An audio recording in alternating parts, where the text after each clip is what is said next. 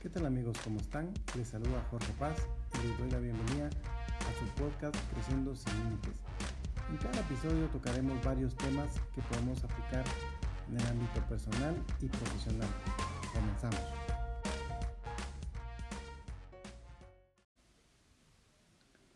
Hola amigos, ¿cómo están? En este episodio estaremos hablando de cómo las relaciones nos ayudan a alcanzar el éxito. Hace muchos años, al terminar el último semestre de universidad, fui contratado para trabajar en un área técnica que dominaba. En este trabajo me sentía muy bien porque era algo que me gustaba hacer. Sin embargo, me di cuenta que habían otras personas que, según mi opinión, tenían un menor rendimiento. Y, pero estaban escalando más rápido. Por lo que me preguntaba por qué yo no escalo de la misma manera. Con el tiempo me di cuenta que la causa era la falta de relaciones. En sí las relaciones nos ayudan a incrementar nuestro rendimiento, ya que esto nos puede ayudar a alcanzar el éxito. ¿Por qué? Porque necesitamos de otras personas para ir más lejos.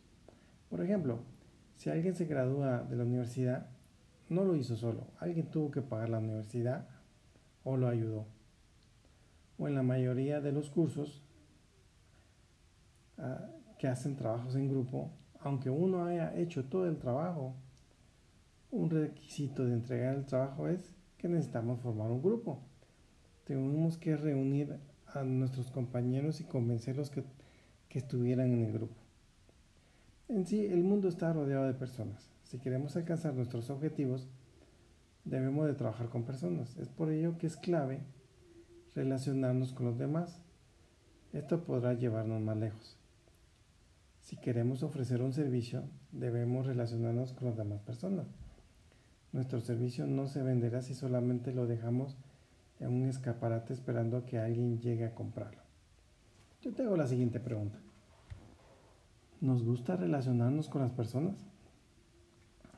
Esta es una pregunta que nos puede causar alguna duda en responder inmediatamente.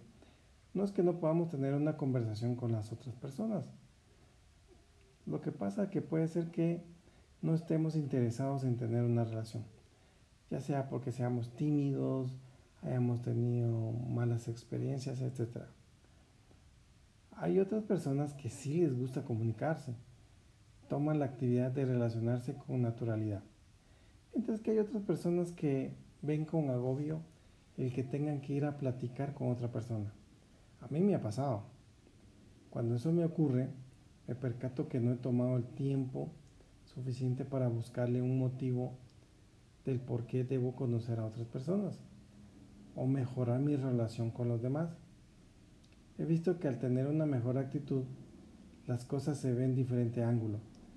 Las personas responden a una actitud positiva, se sentirán más cómodas con, un, con otra persona que esté abierta a una conversación sea accesible a un comentario, se sienta alegre al tener más amistades, etc. Las personas perciben la actitud que tenemos. Esto puede ser más que mil palabras. A veces conocemos a las personas y no se conectan con los demás. Esto hace que en muchas ocasiones se sientan solas y no toman en consideración que una actitud aleje a los demás. Es por ello que debemos examinar nuestra actitud primero para determinar cómo nos ven las demás personas. A veces tengo que verme en el espejo para saber qué es lo que miran los demás y meditar si me gusta lo que transmito. También te hago la siguiente pregunta. Si ya tengo un alto cargo, ¿me sirve relacionarme con mi equipo? He escuchado a muchas personas decir que el ser jefe o gerente es sinónimo de líder. Acá hay una diferencia entre un gerente y un líder, ya que un gerente se basa en jerarquía, sigue los procedimientos de la empresa, mientras que un líder se enfoca en las personas. Ahí radica la gran diferencia. Por lo que si quiero hacer cosas excepcionales, debemos relacionarnos con las demás personas. Hay que conectarnos con ellas para lograr grandes resultados. Las personas que solo siguen al jefe es porque reciben un salario y si no lo obedecen, pues los pueden despedir. lo seguirán dentro del horario de trabajo, mientras que las personas que siguen a otros es porque se relacionen con ellos, hacen las cosas con gusto, lo pueden hacer en cualquier hora, tienen una mejor actitud, las personas se sienten apreciadas, ya que el líder toca el corazón de las personas. El relacionarme implica que me conecto con ellos, me ayuda a manejar mejor los conflictos que se pueden dar con las personas que me acompañan en alcanzar mis objetivos. Al relacionarme me ayudará a tener más empatía con los demás. Entenderé por qué se mueven de esa manera y podré brindarles una mejor solución. Ahora comprendo que en mi primer trabajo no era suficiente ser bueno en lo que hacía para ser exitoso. Ahora sé que debo relacionarme con otras personas y ayudarles. Debía mejorar mi comunicación con los demás. Al principio solamente era consciente que me costaba expresarme con otros. Lo tomaba como algo parte de mí y que así sería toda mi vida. Con el pasar del tiempo me di cuenta que podía mejorar en mi comunicación. Para ello debía crecer y aprender de personas que eran expertas en el tema. También he comprendido que si yo quiero alcanzar los objetivos y si lo hago solo, posiblemente alcance mi meta.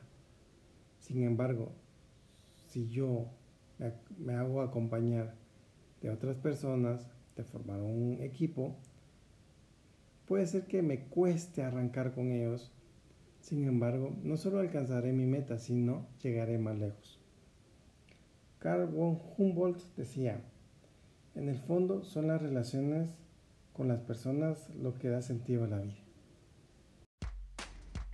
Finalizamos este episodio invitándolos a que visiten nuestra página www.coach donde habrán artículos de crecimiento, de liderazgo, y que nos ayudan mucho en nuestro crecimiento personal. Hasta la próxima.